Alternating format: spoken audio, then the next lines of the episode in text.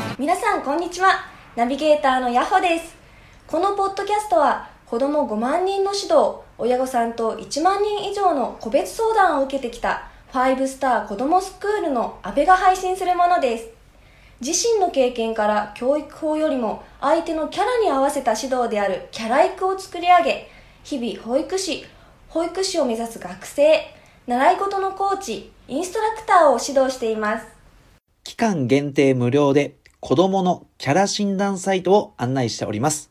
詳しくは概要欄をご覧ください。皆さんこんにちはナビゲーターのヤホです本日はゲーミフィケーション4つのタイプについて安倍さんと一緒にお話しいたしますそれでは安倍さんよろしくお願いいたしますよろしくお願いします。ヤホさん、ちょっと今ゲーミフィケーション言いづらかったです か 言いづらかったです ちょちょっと甘がみ的なことがありましたね。まあでもヤホさん、本当いつも思うんですけど、本当声が綺麗で、ありがとうございます羨ましいというか、なんか本当そういう声で生まれたら人生少し変わったんじゃないかなと思うんですよね。ヤホさんは結構声褒められますああ、そうですね。褒めていただくことはありますね。うんうん、本当いい声してるんで、多分この音声を聞いてるね、先の人にもすごく役に立つんじゃないかなと思ってます。では、えっと、今日のテーマいきましょう。ゲーミフィケーション4つのタイプってことなんですけど、はい。まあ、これをね、聞いてる方は、多分なんかこう、あい子供がなかなかこう、自立して自分で行動してくんないなとか、どうやってやる気引き出せばいいんだろうとか、はい、あなんかなかなかゲームやめらんないなとか、いろんな悩みを持ってると思うんですよね。はい、だからそれをなんか相手の、まあ、タイプに合わせてモチベーション上げていきましょうよっていうのが、まあ、簡単に言うとキャラ育の、まあ、根本だったりするんですけど、まあ、今日はね、その中の一つの手段でゲーミフィケーションっていうのをやっていきたいです。ゲーミフィケーション。うんさあ、先にね、矢後さんね、あの、中毒って言葉をいきたいと思うんですけど、はい。中毒。矢後さんにとって中毒ってどんなイメージ中毒。イメージだと、あアルコールとかですかあ あ、なるほど、なるほど。はい。どっちかっていうと、やっぱ中毒じゃネガティブなイメージかな。そうですね。ネガティブなイメージです。だから僕からすると、このポジティブな中毒に子供をしたいわけ。あ、ポポジジテティィブブもあるん中ね毒ですよ。。ああります、あります。だってどう朝からさ、毎日おはようって大きい声で言ってさ、いや、トイレ掃除するよなんていうのがさ、もう毎日やるようなのが、まあ中毒、そういう意味では習慣って言ってもいいと思うんだけど、はい。もう知らず知らずにポジティブなことを繰り返す子供たちだったらどあーいいですね。ういいよね。はい。返事、挨拶、ありがとうがもう当たり前で、いつも声大きくて元気で。はい。まあそういうポジティブ中毒にしててほしいんだけど、なんか日本って、なんか中毒とか依存まみれなんだよね。はい。スマホ中毒、アルコール、仕事中毒、ゲーム中毒、性中毒とか依存っていうのもある。例えば、はいうーん、まあ本当にさ、世の中からなくなってほしいなと思うんだけど、こう、性犯罪って繰り返しちゃう人が多いんだよね。はい。うん。まああとはチョコとか、逆に言うとトレーニング中毒なんていうのもある。え、これもそうなんですか そうだよそうだよ。だってトレーニングが行き過ぎちゃって、活性酸素、いや、いないなんかマラソンとかすごい流行ってて、いや、はいすげえマラソン健康だからといって肌さ、もうなんかシミ、そばかすだらけとか。はい。ますああいねうのって。、要は活性酸素だらけなんだね、要は。はい。まあこれ、ヤホさんに言うと、まあこれ話長くなってさ、あの、なんていうのかな、有酸素運動って別に体にそんなにいいわけではないんだよね。はい。うん。まあ、あとは動画中毒、薬物中毒、ニコチン、ギャンブル、スピリチュアル、美容中毒。もう美容にとか、もうそこにとかっていうのはあると思うんだけど、はいやっぱこの中でなんかは当てはまりそうだなみたいなのあ るえ、チョコです。もうちょっとやめれない。はい、やめられないですね。えこれ正直さ、毎日食べるの毎日食べます。ええすごい。それすごいね。えで、その何、チョコのこだわりみたいな、もうこのチョコがみたいなのあるのあ、そんなこだわりはないですけど、常にチョコは家に置いてある状態で、うんうん。仕事しながら、パソコンしながら食べちゃう感じ。じゃあかなりカカオというかカフェイン強めかもしれないね。 はい。なんか僕で言うとさ、チョコだとさ、あのカカオ72%以上とかって決めてんだけど、まあ、そういうの全然決めて なくて。決めてないですね。あもうなんだね。まあ、あとなんかさ、すごい難しいのがさ、仕事中毒ってさ、なんか注意しづらいというか、仕はい、事だからって結構言い訳つくじゃん。そうですね。だけど、やっぱそれで家族のことを犠牲にしたりとか、自分の体とはいか、うん本当にやりたいことを犠牲にしたりする結構多いと思うんだよね。はい。うん、で、あるデータは人間って面白くてさ、41%は何かの中毒になってるらしいよ。人間の41%は。 41%。そうそう。だから10人いたら4人は何かの中毒になったことだよね。はい。まあ僕はもう間違いなく仕事中毒はあると思はい。う。で一時期漫画中毒ね。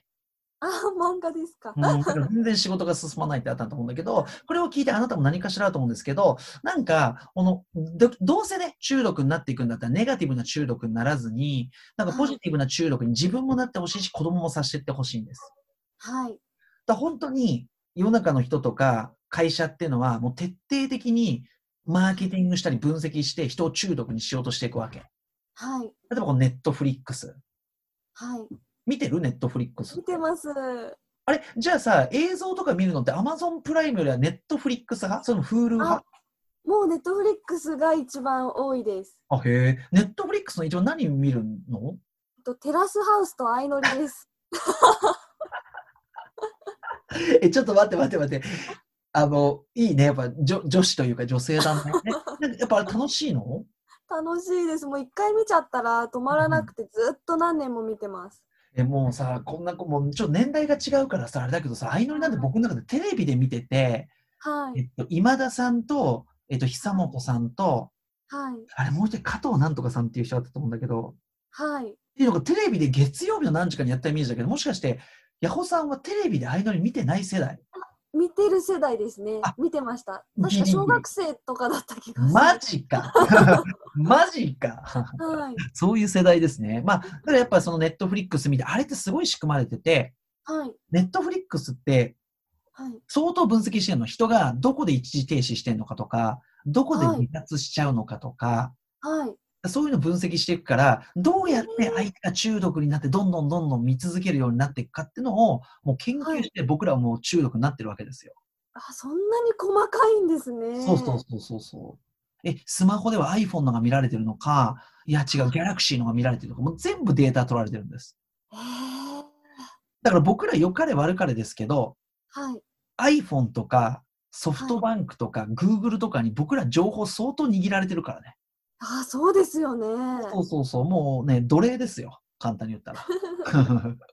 だけど、やっぱどうせなるんだったらね、なんか徹底して、こう相手を行動させ続けて、なんかこう、ポジティブ中毒にしていきたいなと思うんですよね、子供とか対象者はいうん。で、その時に一ついいのがゲーミフィケーション。はい。ゲーミフィケーション。はい。ヤホさんはゲーミフィケーションって聞いたことありますかえ、ゲーミフィケーション聞いたことないです。うんうん。ゲーミフィケーション。どんなイメージありますかねゲーミフィケーションって言われて。イメージですかうん。いや、もう全然意味わかんないですから。思いつかないでも OK。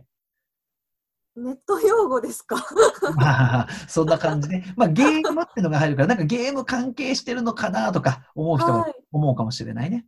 はい。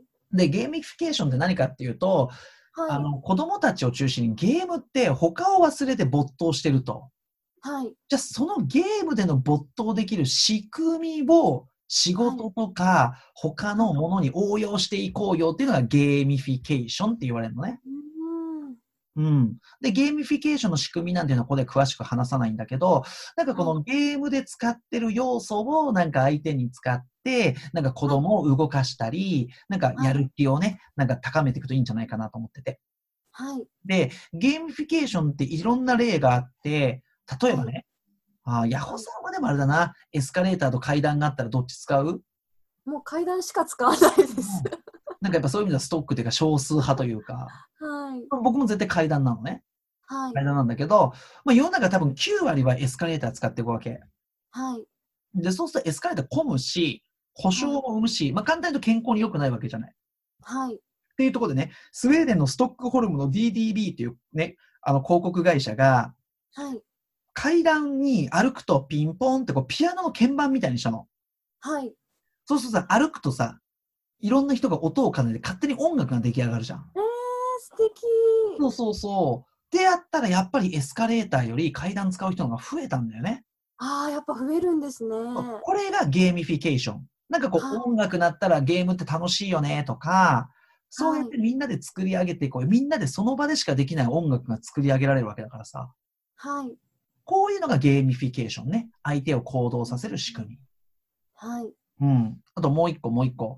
なんかさ、すあの、道端歩いててさ、な今のさ、時期はさ、なんか触りたくないから僕もさ、あの、ゴミとか拾わないけど、はい。ポイ捨てとかすごく多くない多いですね。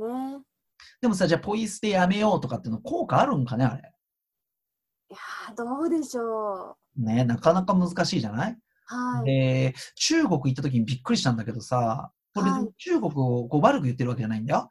はい。文化の違いなんだけど、中国人ってゴミ箱あってもゴミ箱に捨てないのえ、どこに捨てるんですかえ、その場に捨ててくの、その辺に。地域の差もあるかもしれないけど、その時僕行ったの北京ね。はい。で、え、なんで捨てないのって、そのね、ガイドというかさ、一応、はいなんか通訳というか中国に詳しい人がいたから聞いたんだけど、聞いたら、はい。いやいやいやと、ゴミ箱にゴミを捨てる公共の人がお掃除さんがいるんだと。えー、その人たちの仕事を奪ってどうするんだみたいなこと言うのね。はい。いやいやいやいや、みたいな。いやいやいや、その人の仕事減らしてあげたらいいじゃんとか思うじゃん、勝手に。はい。文化が違うわけだよね。違いますね。うん、で、その時に、さっきのさ、はスウェーデンのさ、あの DDB っていう会社が、なんとかこうゴミのポイ捨て捨てらんないかなっていうのがあったわけ。はい。で、そしたらね、どうしたかっていうと、世界一深いゴミ箱っていうのを作ったの。はい。世界一深いんだよ。深い。ではいそ。うそう。で、そのゴミ箱に入れると、なんか音がね、ヒュー、ポチャンみたいな音がするの。面白いじゃん。面白いです。ああ。で、このゴミ箱どうなったかっていうと、1日で72キロのゴミが入ってたらしくて、結果的にね。はい。で、72キロってピンとこないかもしれないけど、他の普通のゴミ箱よりやっぱ41キロゴミの量が多かったわけ。えー、そんなにですかそうそうそう。だから無駄にね、別にこのゴミ箱にしてほしくない。でもそれでポイ捨てが減ったって思うとすごくいいことだよね。はい。いいこと。だからこういうのをうまく人が楽しみながら、ゲーム感覚で行動を促していくのがゲーミフィケーション。うーんゲーミフィケーション。うん。で、ゲーミフィケーションも、この4つのタイプがいるよって言われてる。はい。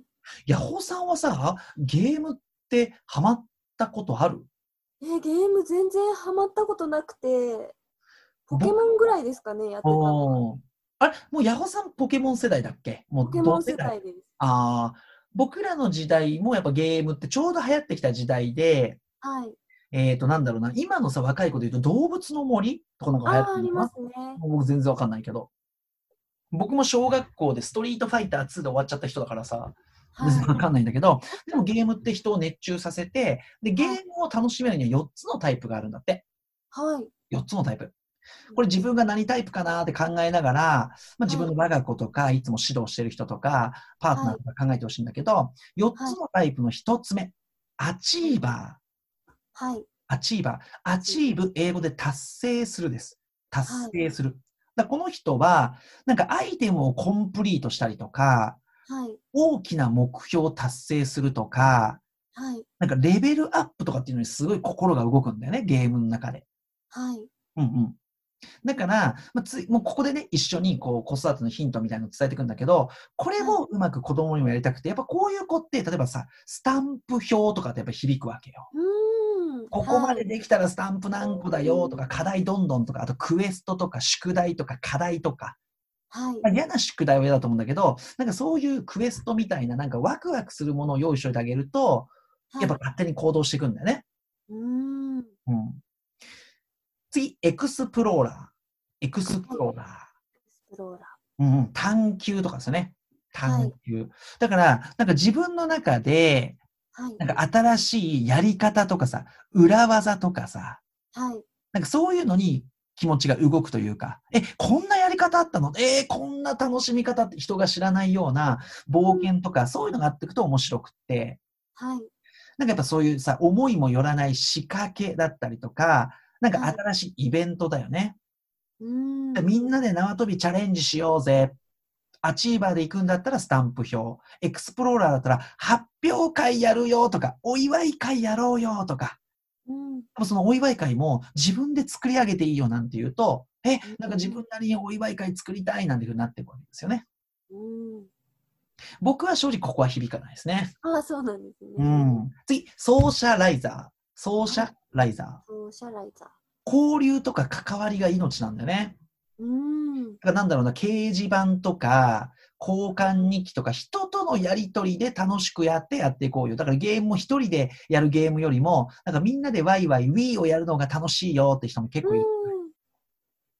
でも仲間が命だから、じゃあどうやって仲間と楽しくやれるのかなとか、はい。あーじゃあ例えば僕も今さ、あの、こんな時代、時代というか時勢だからさ、あの、朝の会ってやってるんだけど、ズームではい、子供たちに関わってね。やっぱそういうところで人と交流するのが好きって人も多いわけよ。はい。だから人と関わり合いながら、なんか人と楽しくやっていくとか、コミュニケーションなんていうのが大事だったりする。うん。一人でコツコツでも人と関わらせていく。で、次。キラーです。キラー。まあ、簡単に言うと上に立ちたいんだよね。はい。もうコントロールしたいとか、強さを誇示したいというか、はい。だから常にライバルを倒したいから、ランキング1位とか、はい。もう誰よりも次、う僕がすごいんだぞみたいな。上位クラスとか。はい。うんだからその人が上に立つとか、すごいんだぞっていうものを、なんかやらせるために、どうしたらいいかっていうのを考えていきたいんだよね。はい。うん。まあだからそういう人は逆になんか、あの、当番というかさ、なんか仕切り役というか、はい。なんかそんなことさせてもいいと思うし、うん。じゃあどうやったら一番自分が強くなるんだろうねとか、はい。そういうの考えさせてもいいんで、キラーなんて言ってね、上に立ちたがる子いますね。うん。こんな感じで、この4つを刺激してあげると、そのゲーミフィケーション、人は動きやすいなっていうのがあって、はい。ヤホーさんで言うとどれかな、メインは。えー、なんか、私はピンときたのが、キラーだったんですよ。あ、へえ、あ、ええ、意外だね。ほう。はい。なんか、これが今しっくりきてます。あ、意外に上に立ちたい。な、な、ゲームとかスポーツとかで考えると完全にキラーで、うん、うん、うん。えー、どうなんでしょうね。でも、ゲームとかスポーツするときは常にライバル倒したいし、1位になりたいしって思っちゃうタイプです。そうだよね。まあ、スポーツで言うとかって、やっぱね、勝つためにやっていくわけだからね。そういうとこあるよね。はい。あの、じゃあさ、本当は仕事も人にあれこれ言わずに自分でやっていきたいタイプ。はい、自分でやっていきたい です。声大きかったな、今。声大きかった。そっか。だからやっぱこれ人によって全然違うんですよね。はい。僕で言うと、別に上に立ちたいとかコントロールしたいってなくて、やっぱはいり僕メインはアチーバうん、間違千い葉はー。い。と面白かったのが、あはいのーなんか、社長仲間とかで集まってて、はい。なんか極限な合宿やろうぜってなったんですよ。はい。 で、その極限合宿って、まあ2日間でやって、まあ床で寝るとか下手物食べるとかやったんだけど、すごい。そうロールスロイス乗るとかやったんだけど、その後にも、いくつもその主催者から宿題みたいなクエストが出てたわけ。はい。例えばね、その中で出てたもので言うと、世界一を体験とか、はい。あと何があったかな、親孝行するとか、はい。うん。1ヶ月で一番お金かかってるものを節約するとか、はい。あったのね。あ、面白い。で、30人ぐらいいたんだけど、はい。で社長とかみんな意識高いわけよ。はい。だけど、実はやったの僕だけだったのね。で、僕はなんかそういうのコンプリートしたいってやっぱ気持ちがすごい強あくあてー、、なでるほど。はみい。んながなかなかそれ動けなかったのが、はい。海外で1円稼ぐってあったの。面白い。で、それ別にさ、全部達成したからって別にいいことないよ、別に。はい。だからなんだって話なんだけど、でも海外で1円稼ぐって時に、本当はさ、時間あれば、はい。なんかもうアフリカとかさ、 はい。行って、もう自分の全然価値観、もうなんかぐっちゃぐちゃのところに行きたかったんだけど、はい。でも僕はもう達成することが目的で、もう1日しか海外行く日取れなかったから、もう韓国行っちゃったのね。はい。まあそれがあんま面白くなかったんだけど、もう韓国行ったことあったからさ。はい。だけど、そこで韓国で1円稼いで帰ってくると、やっぱ僕はアチーブ、コンプリートするというか、目標達成ってことが大事になってくるから、はい。まあ、スポーツで言うとさ、勝つことが目標になってくるから、もちろんこうライバルを倒したいみたいなんだけど、どっちかっていうと目標達成とかの方が大事。なんか、なんかをやりきるみたいなのが大事なんだうよね。ん。人って全然違うわけだよ。はい。どうかなえっと、ヤホさん、我が子でもいいし、誰かパッとこう、対象者誰か思いつきたいんだけど、はい。今思いつきました。うんうん、どれだと思うあ完全にアチーバーですね。 スタンプ表有効かもしれないね。はで、そういう子にさ、まあもちろんね、ソーシャライザーってものはあると思うんだけど、じゃあなんとかちゃんもやってるからやってみようよとか、い。はい。みんなで関わろうっていうと、どうかなあんまピンとこない感じ来ないと思います。まあそこで刺激される人もいるしね、やっぱ人ってメインとサブがあるからあれなんだけど、そういう意味で僕サブはね、ソーシャライザーだね。ああ、そうなんですね。うん。仲間と一緒にってすごい僕は強い。はい。うん。ヤホさんはサブ何サブはアチーバーだと思います。あ、じゃあもう、もうガチガチで今まで生きてきたね。目標達成できなきゃ意味がないぐらいのなんか生き方してきたんじゃないのもしかして。そうですね。 なかなか女性で少ないじゃないから、厳しい感じで。まあまあ、それでね、やりがいとかもあったとは思うんだけど。うんうん。だからやっぱ人によって違うわけだよね。はい。あ、じゃあもう、ヤホさんはさ、なんかその女子特有のこう、女子会とかっていうのはあんま得意ではない。あんまり好きじゃないです ね。だからここで間違えちゃいけないのじゃあヤホさんに女子会好きかなとか、みんなで関わってこうよってやっていくと、ヤホさんはもうすごい人ができた人だから、ニコニコしながら合わせるんだけど、実はモチベーション下がってるという。え、どうでしょうでも、そんなにしないからこそ、やってみたいなって気持ちはありますけどね。まあ、こう決めつけちゃいけないんですけど、はい。多分1回で飽きると思うんです よね。だって、あれだよ、目的とかない会話だよ。いや、はいこの間こんなことがさ、みたいな永遠に話してくんだよ。ああ、ああ、ちょっと苦しいですね。 あので、なんだったら最終的にみんな誰かの愚痴になってくるわけだよ。はい。ああ、もうい最やこ初れから参加しない方がいいかもしれない。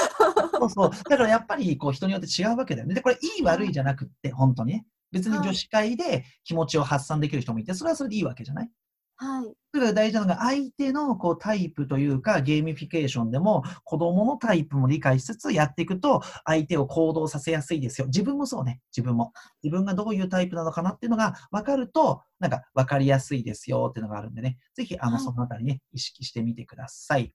はい。はい。では、本日はですね、ゲーミフィケーション4つのタイプでした。ありがとうございました。ありがとうございました。